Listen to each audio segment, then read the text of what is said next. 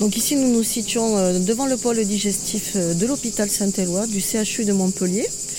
Je suis Corinne Rotrou, infirmière en coordination du service expert de lutte contre les hépatites virales de, de ce même service. Je vous en prie. Je trouve qu'il y a un certain charme euh, au niveau de l'hôpital Saint-Éloi. Ce sont des bâtiments anciens, une ancienne caserne qui a été transformée au fil du temps en hôpital, avec un parc euh, naturel et avec des arbres classés également remarquables. C'est un site où il fait bon, euh, il fait bon travailler. On peut, on peut rentrer par là. Bonjour. Voilà le bureau. Je vous fais de la place. Et je vais vous donner des chaises.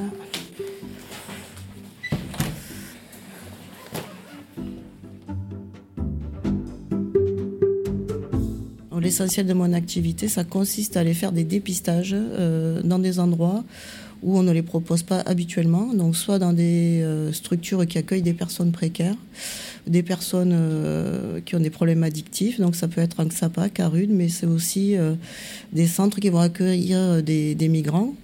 Et ce sont les centres qui vous sollicitent pour venir tester. C'est des passages réguliers. Comment ça se passe?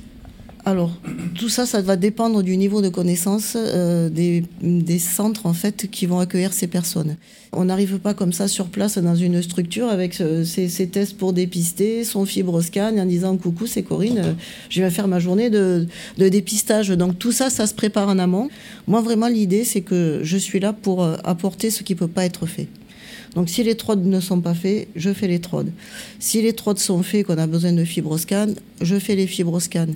Je décline tout le parcours de soins et je comble les manques, soit les manques en information, en formation, ou soit les manques en personnel, tout simplement pour réaliser les, actions. Donc le hors les murs, c'est pas que d'aller dépister, ça peut être aussi euh, sensibiliser les équipes, les motiver et de créer euh, une dynamique en fait propice au dépistage un petit peu partout où je me déplace. C'est le dépistage à la carte et c'est vraiment euh, se mettre à la mesure, à la hauteur des besoins des personnes sur place.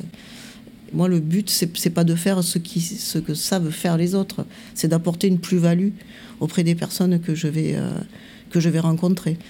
À plusieurs, on est plus fort. Et donc, on aura plus de visibilité. Les personnes vont venir parce qu'elles seront curieuses et du coup, elles vont pouvoir faire comme ça euh, les dépistages à la carte en fonction des problématiques de santé qu'elles peuvent rencontrer ou de leur curiosité. Après, euh, à chacun de, les convaincre de, faire les dépistages.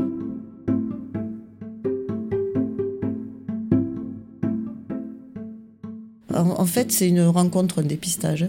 C'est une rencontre euh, entre une personne et une autre personne. Et ben, de la façon dont la rencontre va se passer, ben, ils, préféreront euh, le lien avec un ou l'autre. Euh, bon, en fonction de la disponibilité également, on va pouvoir aborder davantage de sujets et petit à petit créer ce lien de confiance.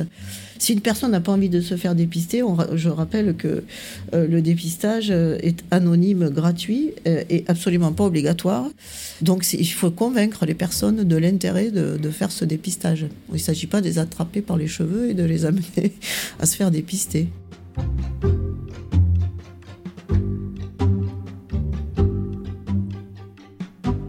dans les carudes, quand on est à la rue, quand on n'a pas à manger ou, ou quand on, on est dans les produits, on n'a pas nécessairement envie d'aller en plus découvrir qu'on a une hépatite C ou, un virus, un VIH ou une hépatite B.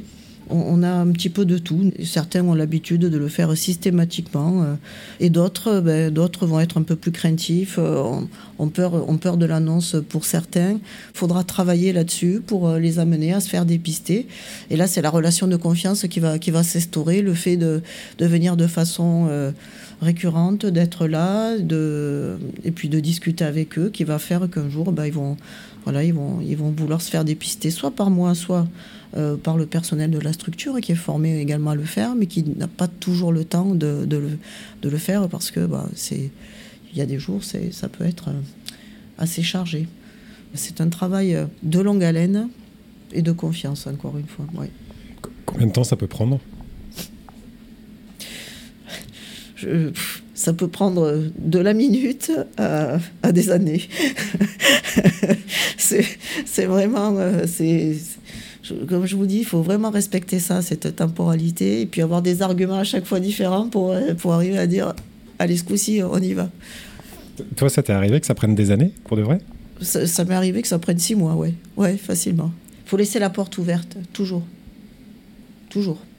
C'est pas contre nous, il faut prendre ça avec beaucoup de recul comme tous les soignants doivent le faire avec l'âge hein, d'ailleurs. C'est comme c'est pareil pour les décès, c'est pareil pour les autres pathologies. Hein. Euh, prendre les choses euh, avec recul, c'est pas contre nous, mais euh, accepter cette cette temporalité et au contraire laisser la porte ouverte. Si c'est non, c'est non, mais c'est peut-être un autre jour.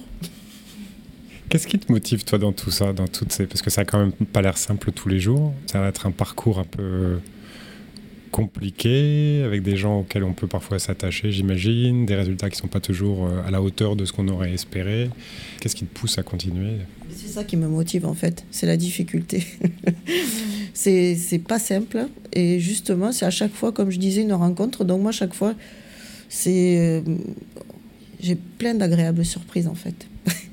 J'ai plein de retours, euh, mais vraiment euh, en tant que soignant, j'ai beaucoup de retours valorisants. On croit que travailler avec les populations euh, précaires ou les toxicomanes, etc., euh, ça peut être très difficile, mais en fait, bien souvent, j'ai davantage, je dirais, de, de retours positifs de ces personnes que parfois on va ignorer dans la ville, tout simplement, même pas regarder. Et le fait que l'on s'occupe d'eux, qu'on prenne un temps pour les écouter, les accueillir, leur expliquer, ah bien, euh, j'ai très souvent des retours positifs. Également dans les populations migrantes d'ailleurs. Où c'est pas les, personnes les plus difficiles à soigner, hein. bien au contraire. Plus difficile, c'est de créer la confiance parce que voilà, c'est des gens qui, peuvent avoir perdu confiance d'ailleurs, en l'espèce humaine en général.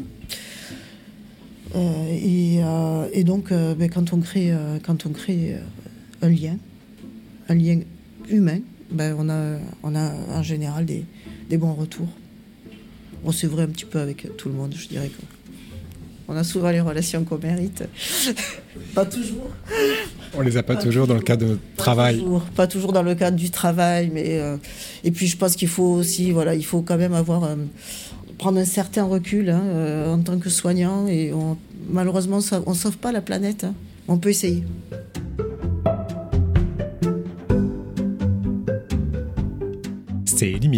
Un podcast sur le dépistage de l'hépatite C, proposé par Abvi.